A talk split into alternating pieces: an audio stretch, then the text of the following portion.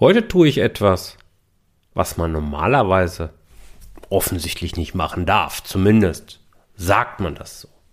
Denn es wird einem immer gesagt, berichte von den Erfolgen. Deswegen sehen wir tolle Luxusautos, Yachten, irgendwelche Villen und es wird nur geprotzt mit irgendwelchen Erfolgen, die man selbst erreicht hat oder zumindest die eigenen Kunden erreicht haben. Und all das ist in Ordnung und völlig okay, aber da gibt es noch was anderes. Und ganz ehrlich, ich möchte davon erzählen. Denn ich bin an mehreren Stellen gescheitert. Und ich habe mir mal drei Situationen rausgesucht, die ich dir heute gerne berichten möchte und vor allen Dingen, was du daraus lernen kannst. Herzlich willkommen zu Rosartig, der Unternehmerpodcast von deinem Personal CFO.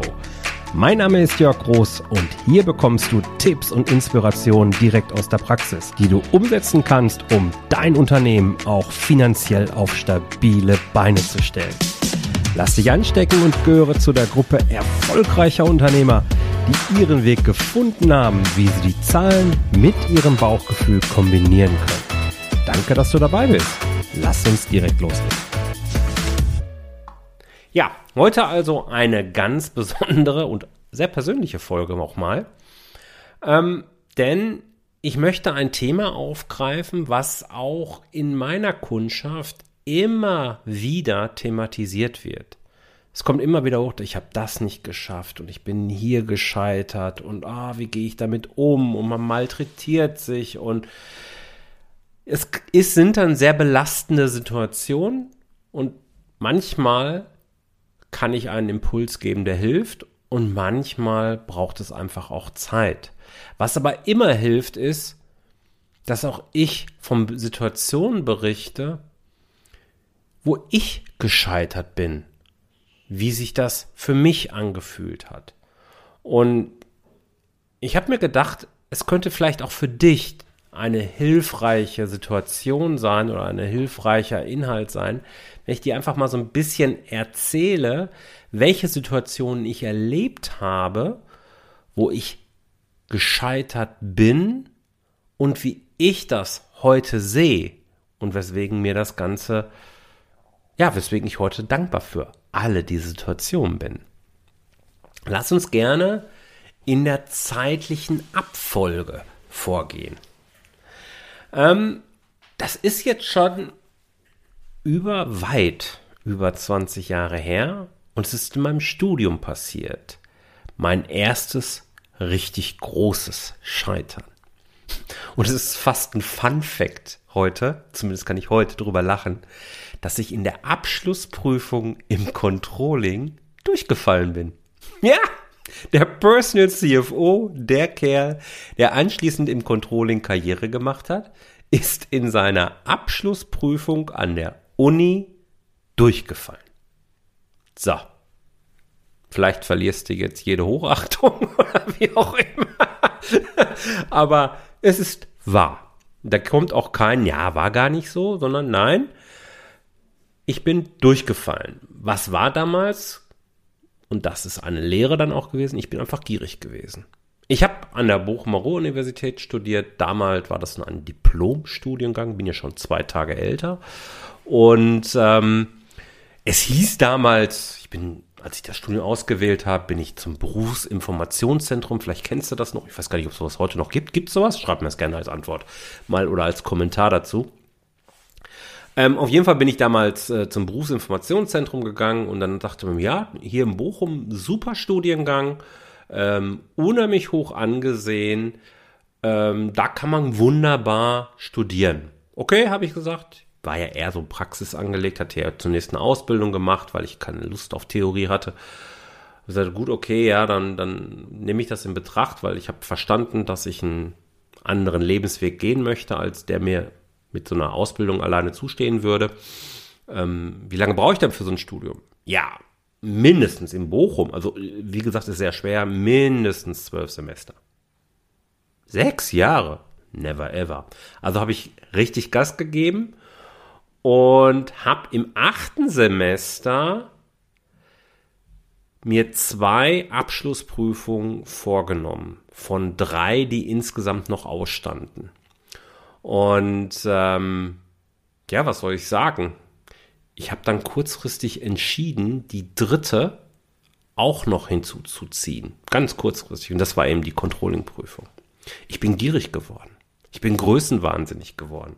Ich habe überhaupt nicht realistisch eingeschätzt, was das bedeutet, mal eben noch so eine Controlling-Prüfung kurzfristig hinzuzuziehen. Das war also nicht langfristig geplant. Es gab keine Strategie, wie das funktionieren könnte. Es war einfach eine spontan, rein emotional getriebene Entscheidung. Boah, ich bin der geil, geilste Hecht im Karpfenteich, also schaffe ich das jetzt auch noch. Und bin natürlich krachend gescheitert. Ich hatte keine Chance. Ich habe nicht ernsthaft für Controlling damals gelernt und bin entsprechend durchgefallen. Und trotzdem hat es sich damals richtig mies angefühlt. Es hat sich wirklich wie ein Scheitern angefühlt. Ich war noch nie durch irgendeine entscheidende Prüfung durchgefallen. Ja, ich hatte in der Schule mal eine 5 und ich hatte auch mal eine 6 sogar geschrieben, aber ich war nie sitzen geblieben oder dass mein Abitur ernsthaft gefährdet gewesen sei oder irgendwie sowas. Und auf einmal war ich durch Controlling durchgefallen. Und es war ja immerhin eine ernsthafte Berufsperspektive für mich. Schon eine ziemlich harte Zeit, hab's dann ein Semester später geschafft und anschließend ja auch die Karriere ganz gut hinbekommen im Controlling, aber es war ein Scheitern aus Gier. Zweite Situation, das war 2013.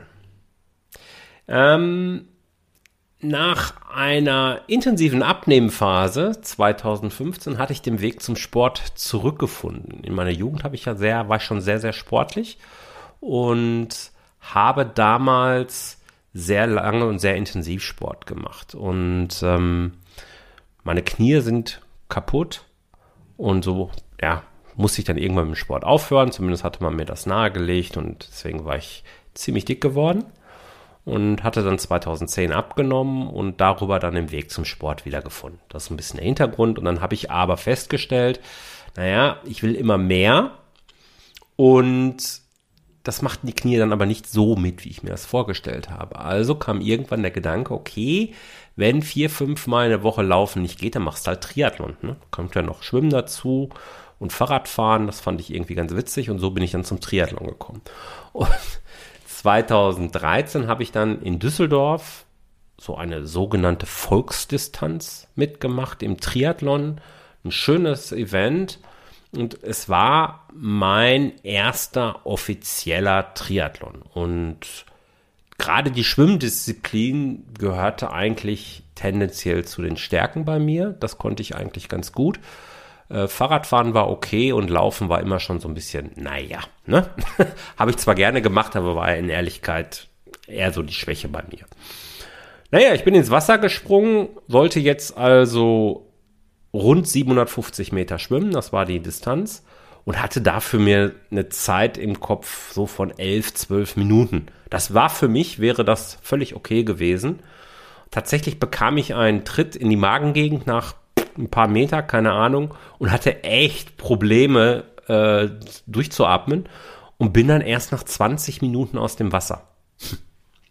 Und habe den ganzen Triathlon am Ende deutlich langsamer gemacht, als ich mir das eigentlich erhofft hatte. Und es hat sich für mich dann wie ein Scheitern angefühlt.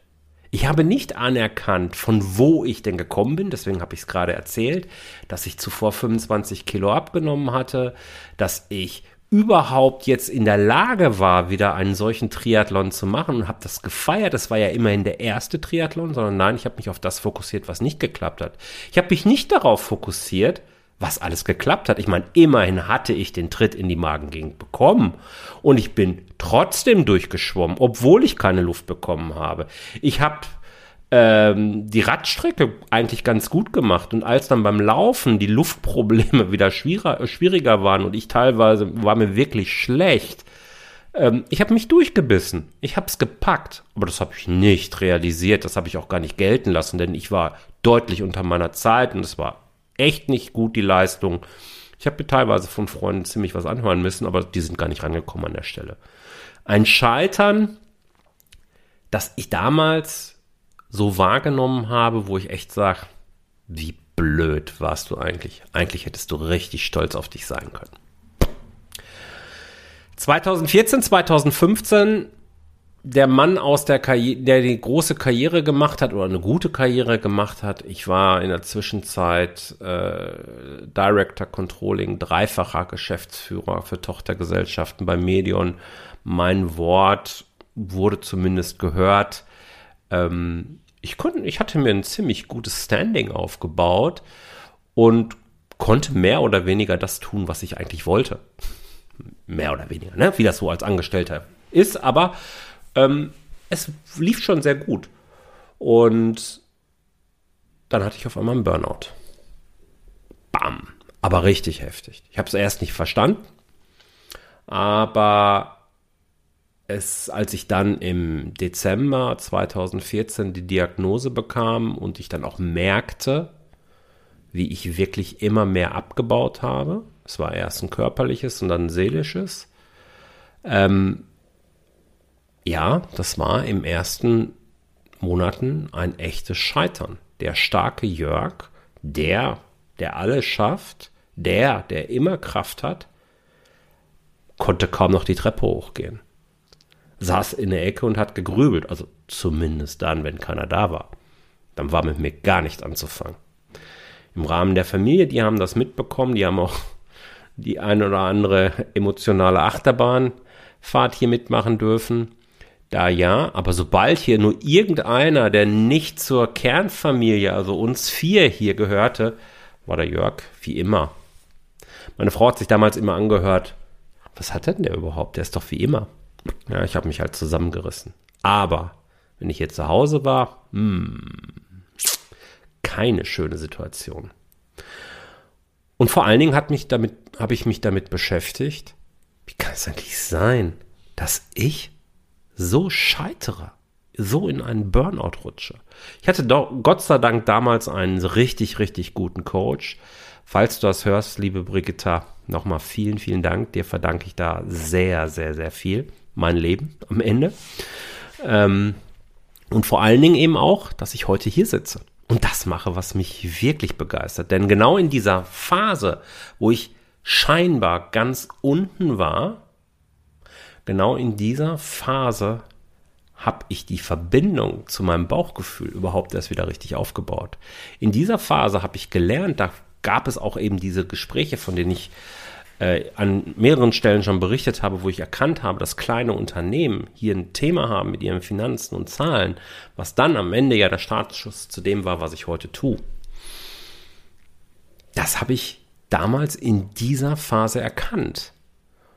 Und deswegen ist es auch so, dass ich ganz am Ende der Burnout-Phase, ich war zehn Monate lang wirklich out of order, nicht im Job, bin dann irgendwann Fahrrad gefahren, saß auf meinem Rennrad und ich kann mich wie heute daran erinnern, wie ich hier durch Asen, das ist so im, in der Gegend hier bei mir, an einem schönen Sommerabend gefahren bin auf einmal hatte ich die Idee, fuck off Burnout. Aber hey, danke, dass du da warst. Wird ein Buch werden, das ich irgendwann mal schreibe, weil ich echt eine tiefe Dankbarkeit in dem Moment gespürt habe, weil ich wusste, es wird sich in meinem Leben etwas ändern. Diese, dieses Scheitern in dem Moment, das empfundene Scheitern, wird die Basis sein für eine neue Lebenswandlung. Und ja, das ist ja dann auch tatsächlich eingetreten, ohne dass ich es damals in irgendeiner Form begreifen konnte. Also, Message aus dem Burnout, selbst wenn es dir richtig scheiße geht, häufig ist es dann für etwas auch gut noch. Wie sehe ich diese Situation? Es gab natürlich noch ganz viele weitere Situationen, wo ich gescheitert bin, aber diese drei sind mir besonders prägnant in Erinnerung geblieben. Wie sehe ich dieses Thema heute oder wie sich da gehe ich mit dem Thema Scheitern um? Für mich gibt es ein echtes Scheitern eigentlich gar nicht. Ich habe gelernt, Scheitern, wie wir Menschen damit umgehen, ist eigentlich nichts anderes als eine Bewertung, die wir einer Situation, einem Ereignis zuweisen. Und diese Bewertung die entsteht halt eben am Ende auf Basis von Erfahrungen, die wir im Leben gemacht haben. Das, was im Umfeld immer wieder gesagt wird, diese typischen Glaubenssätze, die immer wieder verstärkt werden, das ist am Ende der Nährboden für unsere Gedanken und für unsere Bewertung, die dann dazu führen, oh, ich bin gescheitert. Das heißt, für mich bedeutet das, ich bin nie gescheitert. Ich habe gelernt, vielfach gelernt. Ich habe ein Feedback erhalten, ähm, dass ich in mir, dass ich an mir arbeiten durfte und das in mir gearbeitet hat. Und das wiederum war dann der Nährboden, der mich in die Lage versetzte, etwas Großartiges zu machen. Mein Impuls für dich ist also, falls du gerade eine schwierige Situation durchmachst, falls du das Gefühl hast, fuck, ich hab's hier voll verkackt oder so, geh nicht zu hart mit dir ins Gericht. Nur weil etwas nicht so geklappt hat, wie du dir das vorgestellt hast, vernichte dich nicht innerlich selbst, grübel nicht zu lange. Gräm dich gerne für ein bis zwei Tage. Burnout hat ja nur auch länger gedauert, aber ne? Ist ja nicht immer ein Burnout. Aber dann richte deine Krone wieder und weiter geht's. Vertrau darauf, dass du aus dieser negativen Erfahrung, aus diesem Feedback irgendetwas lernen kannst und lernen wirst, was sich in Zukunft sehr positiv für dich auch auswirken wird. Mit diesem Impuls entlasse ich dich in die nächste Woche. Danke dir, dass du dabei warst und habe noch eine Frage. Hast du vielleicht noch eine Frage? Wünschst du dir ein Thema, das ich hier mal im Podcast behandeln soll? Interessiert dich noch etwas besonders? Dann schreib mir einfach eine E-Mail, schreib mir auf LinkedIn, Instagram, wie auch immer. Ich freue mich von dir zu hören. Habt eine großartige Woche. Bis bald. Dein Jörg. Vielen Dank, dass du dabei warst. Wenn dir diese Folge gefallen hat, dann vergiss nicht, diesen Podcast zu abonnieren. Und wenn du das nächste Mal eine gute Freundin oder einen Freund triffst, dann vergiss nicht, von Großartig, dem Unternehmer-Podcast vom Personal CFO zu erzählen. Mein Dank ist dir sicher und bis dahin bleib erfolgreich und sei großartig. Dein Jörg.